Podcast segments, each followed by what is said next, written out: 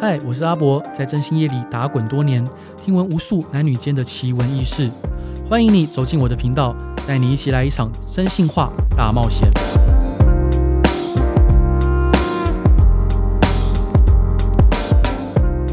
嗨，各位听众朋友，大家好，欢迎来到真心话大冒险。我是真心社阿宅，今天在我旁边的是我们可爱动人的真心社特派员小芳。Hello，大家好。你声音也太好听了吧！好，OK，那个小芳，我们今天要来聊什么呢？嗯，应该是说征信社这个行业，我觉得蛮神秘的。就是大家对于，包含我自己，对于征信社的工作内容、嗯、都蛮好奇的。对啊，然后就会很想知道说，诶，征信社里面每一个人的职务跟一般公司有什么不一样的地方吗？好，嗯，其实确实有很多朋友问我们这样的问题哦。在回答这个问题之前，我想跟各位报告，就是如果说呃各位听众朋友如果有任何的问题或有任何想问我们的地方，都欢迎哦来就是写信到我们的粉丝团，就是我们立达真心社的粉丝团，或者是呃上网搜寻真心社阿宅到我的部落格留言，那我们会尽可能的回答。那回到刚刚小芳问的问题，就是。征信社到底有怎么样的职缺？然后跟一般的行业有什么不一样？还有这个职缺工作内容是什么？基本上啊，征信社的职缺就分为三类。好，第一个最主要的就是业务。业务，譬如说你们可能今天去见到呃征信社派来的业务啊，他可能会给你一个名片，上面写着业务经理啊，你不要被那个经理的头衔吓到。基本上所有业务都是写业务经理哦，没有人会给你写业务助理或业务的。所以那个根本那经理头衔根本就没什么，每一个都业务经理，那目的就只是方便谈他谈案件而已啊。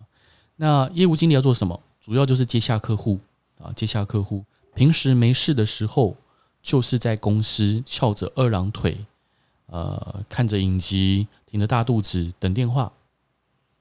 听起来感觉好像蛮爽的。哎，是是是是蛮爽的，但是就就就就像就像就像一团肉一样在那边呢，啊，就。呃，我认为这是不对的。我那我为什么不对？我待会再跟各位各位说。就征信社业务，他就坐在办公室里面翘着二郎腿等电话，然后电话来了，想办法接起来，然后跟客户约见，然后去跟客户见面啊，然后把案件接起来。接起来之后，哦，拟定啊，正常的业务应该拟定，就是接下来这个案件要怎么办。那一些不孝的同行，他可能你想就变成说，他反而变成不是想案件怎么办，是想说这客户要怎么洗啊？啊，这客户怎么跟他收钱？好。那不管怎么样，接下来这个案件要怎么进行，是取决于这个业务。也就是说，你这个案件进行的好与坏，好，基本上是 depends 这个业务的能力跟他的操守。那呃，业务主要就是接下来接下案件、接电话、接电话之后，你定怎么样办案，然后怎么样去团队配合，啊，这是业务的部分。那接下来另外一部分就是你要有人负责接下客户，总有人办案。那谁来办案？就是调查员。所以征信社第二大呃第二大类的的那个职缺就是调查员。调查员主要就是接受业务的指挥指示，去进行调查的工作。好，进行调查的工作，不管是跟车，好，或者是嗯装针孔，好装追踪器，好各种呃上天下海哦那个上刀山下油锅，各种疑难杂症，各种有风险事情都是调查员去干。啊，这边衍生出两个问题哦。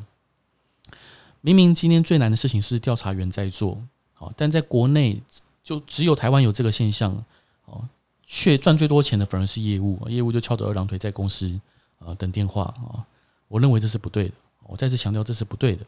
在国外，譬如说像我们跟呃日本或者是香港的私家侦探交流，或乃至于说呃美国的，基本上他们的业务跟调查员合在一起的，我接了你的案件，我就去帮你办你的案件。基本上主要是这样子，当然他们会有助手啊，会有助手，但主要办案的人还是呃跟你接洽呃业务的人啊，所以第二大类就是所谓调查员。那调查员就是有点像是侦探那样吗？嗯，对，但是他不见得会了解你的全部的情况，因为业务要不要讲那是业务的事情，对。所以他只听业务的部分去办事情。基本上是，基本上是。那当然，接下来第三大类就是基本上大部分的公公司都会有的职缺，譬如说会计啊，会计，或者是说呃网络行销专员，啊，这些就是一般公司会有的内勤人员，基本上有规模的征信社都会有。哦，行销专员啊，会计啊，助理啊，好或什么什么的。那基本上这些东西，这这这些对不起，不是东西哈，职缺就是用用来维系公公司的正常运作，好正正常运作。主要这职缺就分这三大类，对。所以主要说征信社的工作内容，除了一般工作职缺之外，嗯、那比较特别就是业务跟调查员。对。呃，一般业务跟征信社业务听起来感觉也蛮大不一样的。没错，呃，我觉得讲的问到一个非常，就是讲讲的聊到一个非常重要的地不一样的地方哦。一般的行业的业务都是业务要去拜托或者推销或者是说服呃目标客户去购买他的产品或服务。然而征信社的业务是客户来拜托我们去替他解决问题。所以在心理的优势上面，其实是不一样的，其实是有非常大的高低差别。我我举例来说，这比较类似像律师也是这样子，好，律师或呃医生哦，譬如说今天可能客户他有官司的需求去拜托律师，好，那同样的，今天客户他可能有呃收证的需求来拜托我们，那我们可能就会以比较呃专业的角度去，我指的是正常征信社哈，以比较专业的角度去跟他讲说这个案件我们该去怎么进行。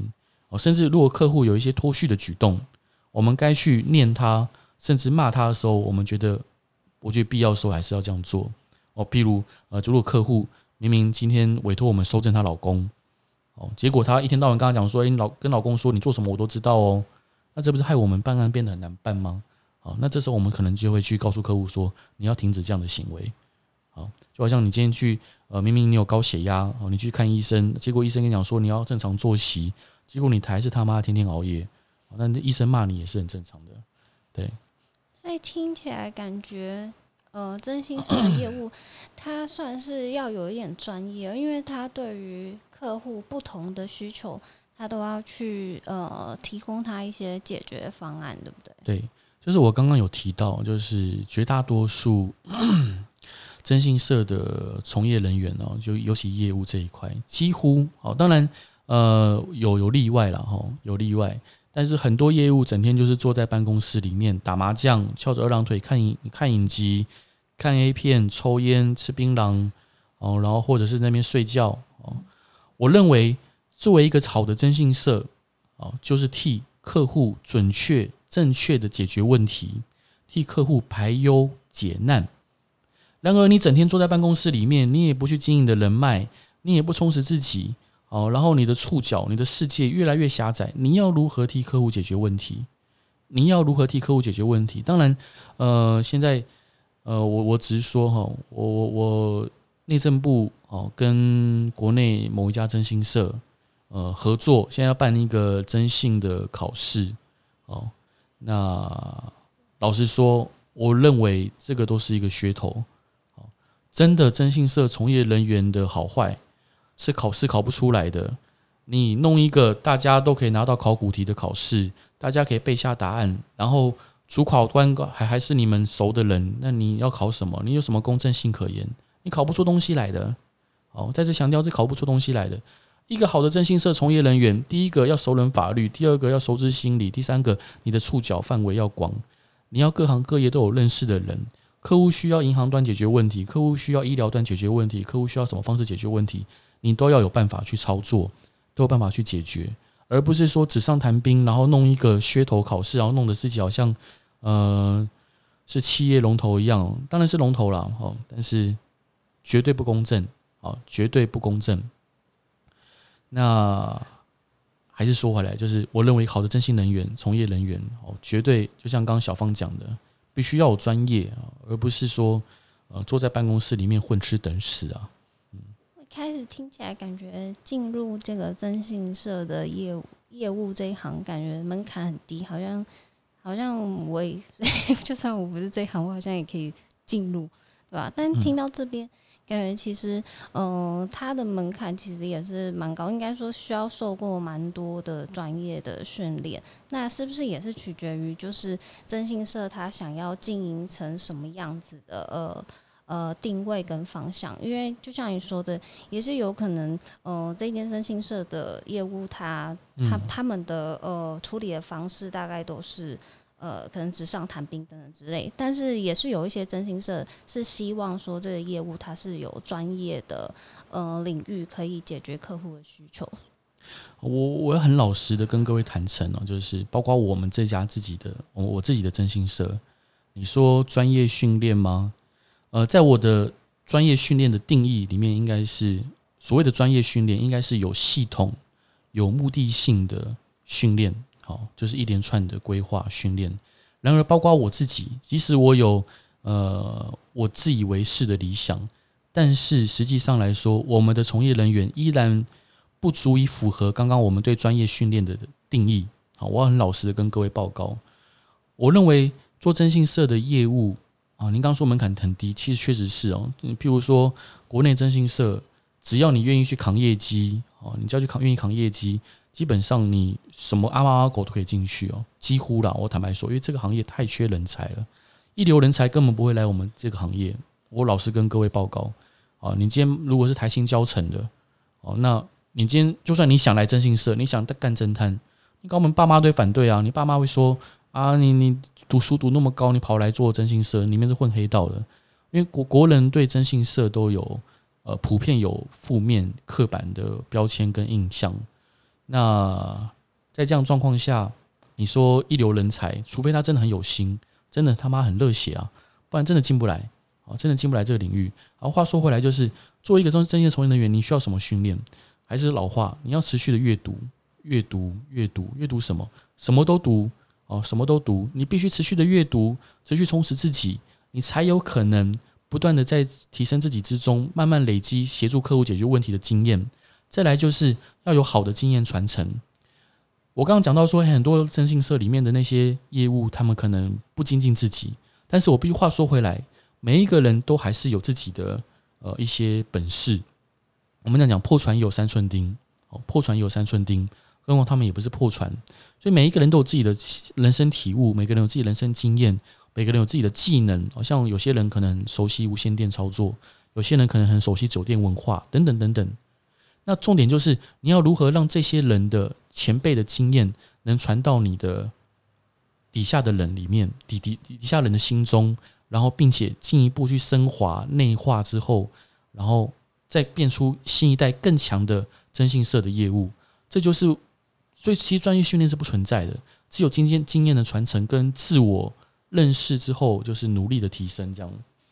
哦大概懂意思，因为其实，嗯、呃，应该说各行各业在每一个职务上面，嗯、呃，就是只有说工作内容是一致，但是自己想要做成什么样子的话，那就是看个人。嗯嗯嗯。那，呃，那业务刚刚部分就是大概有了解，对。那我觉得业务是一个还蛮需要做动脑的，听起来感觉是一个蛮需要动脑的呃职位。那调查员听起来感觉是行动派的，对不对？嗯，对，其实调查员他，其实我我我本身是调查员出身的哦，但我老实说，我调查技术并没有，并没有比我们其他的同仁还要优秀啊。我的强项不在调查上面，但我我很老实的跟各位报告，就是调查员其实才是真正任何一个案件，呃，能成不能成的主要因素。譬如说，我们单纯跟一辆车好了，假设你发现这辆车，好，假设今天从呃东区的搜狗。好，然后开到洛阳停车场地下室，那人不见了。这时候你要怎么做？有些调查员会选择在车上等等他回来，然后看上车的是谁，这是普遍的做法。当然，你也可以可能就你的经验推估，说好他现在目前呃最近的出口哪几个，然后你要从哪个出口去找寻。好，你要跟如何跟你同同僚搭配，甚至我们可能用些 paper，比如假装我们假装说擦撞到他的车辆，请警察局请他到到现场来看这个车。好这是我们可以重新掌握他的位置了。就说，今天他的经验跟他的胆识，就会影响到案件的成败。哦，当然，业务也可以随时的去提供指挥跟建议啊。但是大部分业务其实，呃，都是丢丢给调查员去做。好，那当然，譬如说像装针孔，你装的好，装的不好，哦，明显不明显，当然会影响到案件的成败。还有装追踪器这件事情，你好好的装。跟随随便便装，你随便装，你车子一升起来就发现你有追踪器。你好好的装车子，怎么检查都检查不到，哦，让让让对方吓死了，根本找找不到你的追踪器，但是你却掌握他行踪。就是说，其实调查员其实他呃很辛苦啊，然后他的胆大心细与否，他的他的智聪明才智有到有没有到某个阶段，都会影响到案件成败。然而，他背的风险最大的，譬如说装追踪器，如果当场被逮到，这就是妨害秘密罪；如果今天去别人家里面装针孔，就私闯民宅，哦，加妨害秘密罪。如果今天要破门，你要把门踹开，毁损罪；哦，你要把抓奸的时候把门人家被子掀起来，强制罪；哦，或者是可能今天呃你在汽车旅馆门口抓奸，然后不让对方走，也有可能触犯强制罪。就说，其实调查员基本上所有的法律风险都在他们身上。然而，然而，因为很多从那个基本上国内征信社给调查员薪资低到靠背，低到靠背。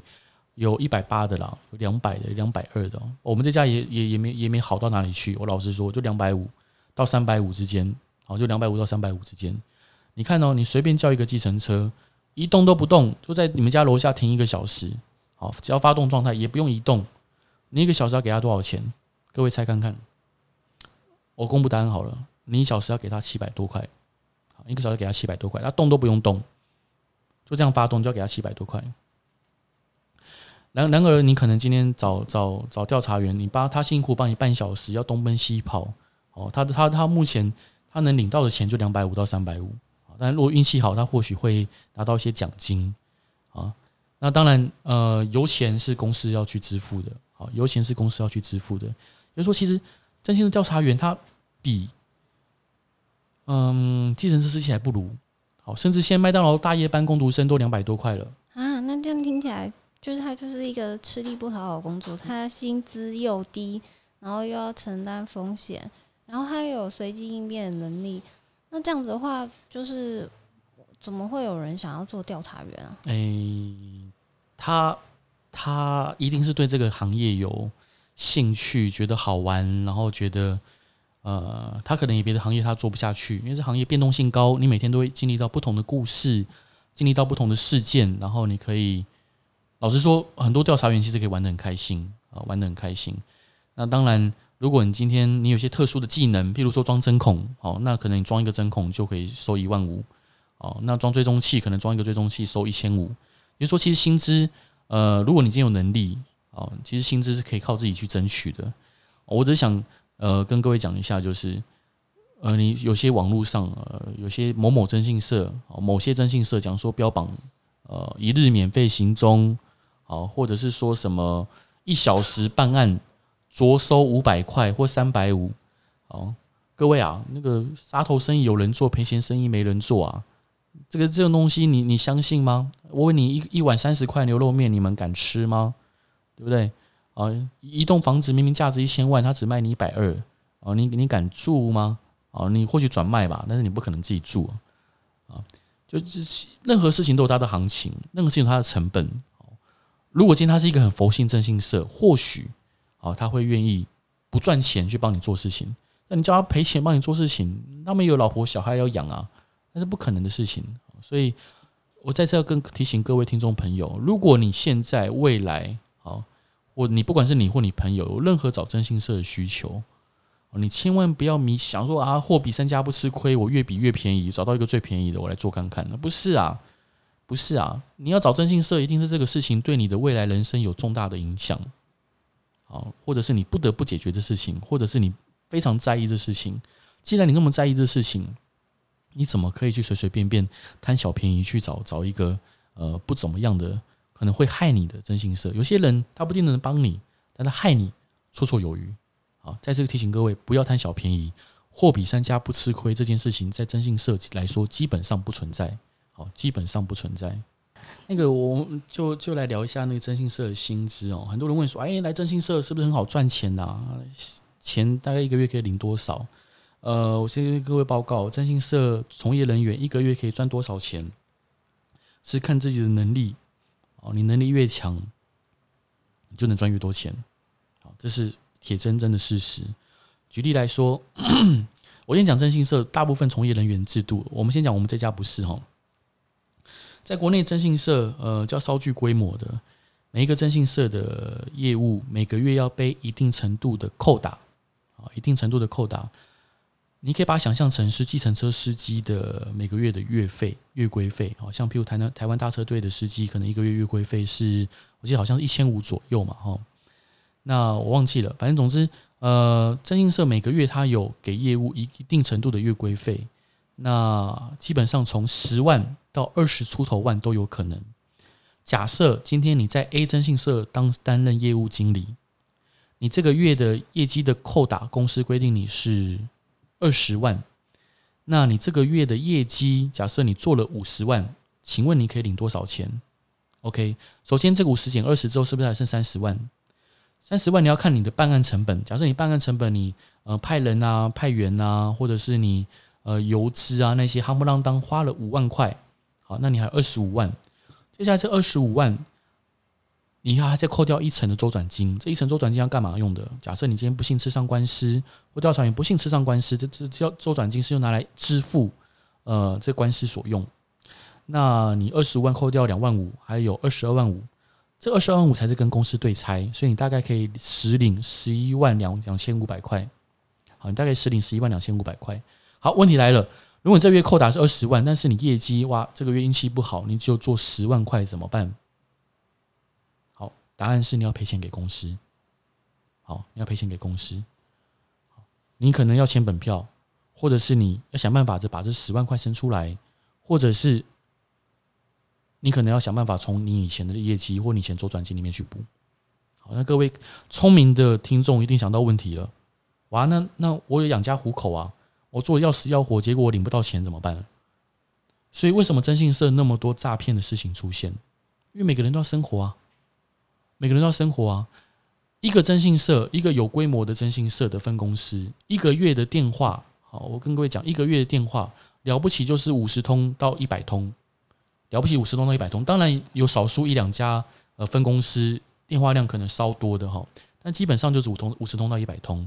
这一百通电话就算一百通好了。几个人分这个电话？我们算十呃，可能一个有规模征信社分公司，它可能有三个组，一个组算四个人好了，等于说十二个人要分这一百通电话，平均一个人分到电话大概八通，好，分到八通电话，你这八通电话你都可以接起来吗？不一定哦，客户会比价啊，啊，那客户会看你的口条够不够 OK 啊？假设你八通电话，你可能接起来两两两个案件。那一个案件可能外遇收证，先跟你收四万块啊，或者是另外一个案件寻人跟你收五万块，你还是赔钱呐，你还是赔钱，甚至你可能一通都接不起来，怎么办？所以你接了案件之后，你为了生活下去，你为了养家糊口，你为了晚上可能可以去按摩桑吉雷，或者你可能晚上打打麻将可以需要一点钱，好，那你可能就想办法去跟客户用尽各种方式去偷蒙拐骗恐吓，各种方式偷偷来。这就是老征信的问题，因为他们不具不见得具备专业能力，他们不见得可以呃协助客户解决问题。同样的，随着网络资讯发达，资讯越来越透明，他们讲的那一套话术，在新的时代不见得适用了。哦，所以说他们更赚不到钱，更赚不到钱。好不容易有客户愿意给他们骗，他们就会更更加变本加厉去骗他们。所以其实，呃，与其说我们今天去办什么考试或干嘛，当然我我。我认为征信社需要一个专法去规范，我也认为征信社需要考试。然而，绝对不是说啊，我今天我开了征，你你今天是征信社从业人员，你重点是应该你要改变你的制度啊，你不要老板永远是庄家，永远赢，对不对？永远赢，那你你开什么？你做什么生意？哦，你如果不能跟员工共体时间，你不能跟员工同同甘苦共进退，你就不要当老板。我在这边跟各各位同行，我想大概可能，呃，其他征信社大老板，你可能也也不会去听我这个 podcast 的。但是我很老跟老师跟报，同样是征信社的经营人，我会做多久我不知道，或许我明年就不做了。我坦白讲，或许我明年就不做了。但是如果你们要在这这行继续，呃，做下去，我想跟各位报告，你应该要打打打造一个未来会让你儿子骄傲的行业啊！不要人家讲说你做征信社那么黑道，要么就是骗子，何必呢？何必呢？你就好好的定造一个真的可以让员工绝对不会去，只要他肯付出，绝对不会赔钱的一个制度出来，陪员工一起同甘苦，好，陪员工一起同甘苦，你才能改造这个征信业的尘埃，才能改造这个征征信社的这个乱象。好，我希望我可以跟各位呃如果你是征信社从业人员，我希望你在各自的岗位上坚守自己的本分，好好充实自己，为客户解决问题，不要欺骗客户。好，有问题就改善。你可以骂客户，哦，如果你觉得你是对的，你可以骂客户。我们是卖服务，不是卖笑。好，但是你不要欺骗客户。哦，你绝对不能欺骗客户。那如果听到这个 podcast 的，或者是有人哎，听说哎谢志博又在那干屌了，哦，没有关系。你你如果你听到了，你觉得不爽，你你不爽是正常的，因为我戳到你痛处了，所以你会不爽。啊，你如果真的想要去改变，就麻烦现在立刻行动，不要让人家觉得征信社就是在乱搞，不要让人家有这种感觉。与其去办什么考试，你不如好好改变自己的制度。哦，你制度不变，你考试考再多又怎么样？又怎么样？人员还是一样在骗人呢，还是一样在骗人呢？哦，那我想讲太激动了，拍谁？哎呀，不好意思。但我蛮认真听的。哦，那呃，应该说，我我真的也不知道说，哎，外面的房间的征信社，哎，对，哎，这样业务听起来感觉压力真的是蛮大的。那我那我们呢？就是我们的制度有跟其他间是很大不一样的地方吗？呃，老实说，像我们这家征信社，基本上所有的业绩是由老板来背，好，由老板来背。OK，由老板来背，这样状况下，可能业务它的压力就会轻很多。我依然无法保证说业务一定能赚到钱。当然，有些、有些、有些可能同同仁，我会用保障底薪的方式，让他一定可以养家糊口。那如果他有些同仁他想要挑挑战比较高的分成，那可能我就会说好，那没问题，那我就不给你底薪，那成分的成数就比较高。但是如果赔钱，我来扛哦，我来扛。我绝对不会让你扛到一分钱，好，我来扛。我认为就是这样小小的不同，就会让员工更有安心、甘心感，他愿意去冲刺。好，当然也有同行笑说啊，你这样子，他说他们的呃业务比较有冲劲，我们的业务比较温驯哦。啊，我我我我老实说是了，老实说是了。但是你今天做业务，你应该要想的是，你要如何兼顾好你的业绩，跟客替客户解决问题。你养了一群狼，然后吃的肉全部都是客户的肉，你到底意义在哪里？还是回到老话，你越来越把征信社这个饼做小，好，这是不对的，这是不对的。我刚还没有讲到调查员薪资，调查员薪资就像刚刚讲的，就是算时薪，然后两百五到三百五之间，好，然后当然有更高的，好，但有些有些呃，其他同行可能会开一百八、两百、两百一、两百二，甚至更低，我不知道，哦，比麦麦当劳大夜班还不如。然后邮资，有些人是实报实销，有些人一公里三块，有些一公里四块，有些一公里两块。哦，eTag 实报实销。然后大致上，当然有些奖金哦，奖金那就是看业务怎么给，怎么跑。哦，那当然，如果你今天装追踪器，有些人会给另外奖金，有些人不会。所以这个行业其实并没有一定的呃规范啊，并没有一定的规范，也没有所谓的行规，也没有所谓的行情。这是一个充满人治的行业，所以如果你有志从从事征信社啊，你是一个调查员啊，你一定从调查员开始做起啊。那呃，你可以多问多听，然后注意要一定要学会，一定要懂一点法律，要保障自己的安全。对。所以我竞争性社，如果我竞争性社的话，就一定赚得到钱吗？嗯，当然不一定啊。你如果没有能力，譬如假设你今天是调查员，你跟车每次你跟车都跟丢，害业无法去跟客户交代。那下次调业务还想派你做派案做案件吗？所以如果我没有经验，然后但我很认真想学，所以呃，不管是应征调查员或者是业务的话，呃，不都有一定保障。呃，以贵公司来说的话，就有一定保障的薪资，然后薪资也会因为自己的能力而增加。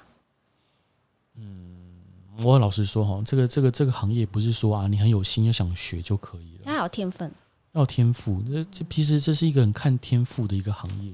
有些人刚来就非常驾轻就熟，然后反应机敏；有些人怎么教都教不会，像脑袋永远无法开窍一样。我就是想到会很生气啊！明明明明就是你看起来那么有心，结果你做出来的东西却呃阿里不打哦。那你你你说你刚回答问题就是诶，有保障底薪？说真的，任何任何一个生意在商言商，大家也无非就是希望说。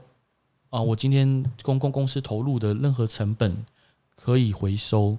那如果我今天想把你留下来，我觉得你很有潜力，你要我给你底薪或奖金或干嘛，我当然愿意给啊。但如果看到你，我觉得诶，我对你抱持的一个问号。好，那你要试试看，那我们就来试试看。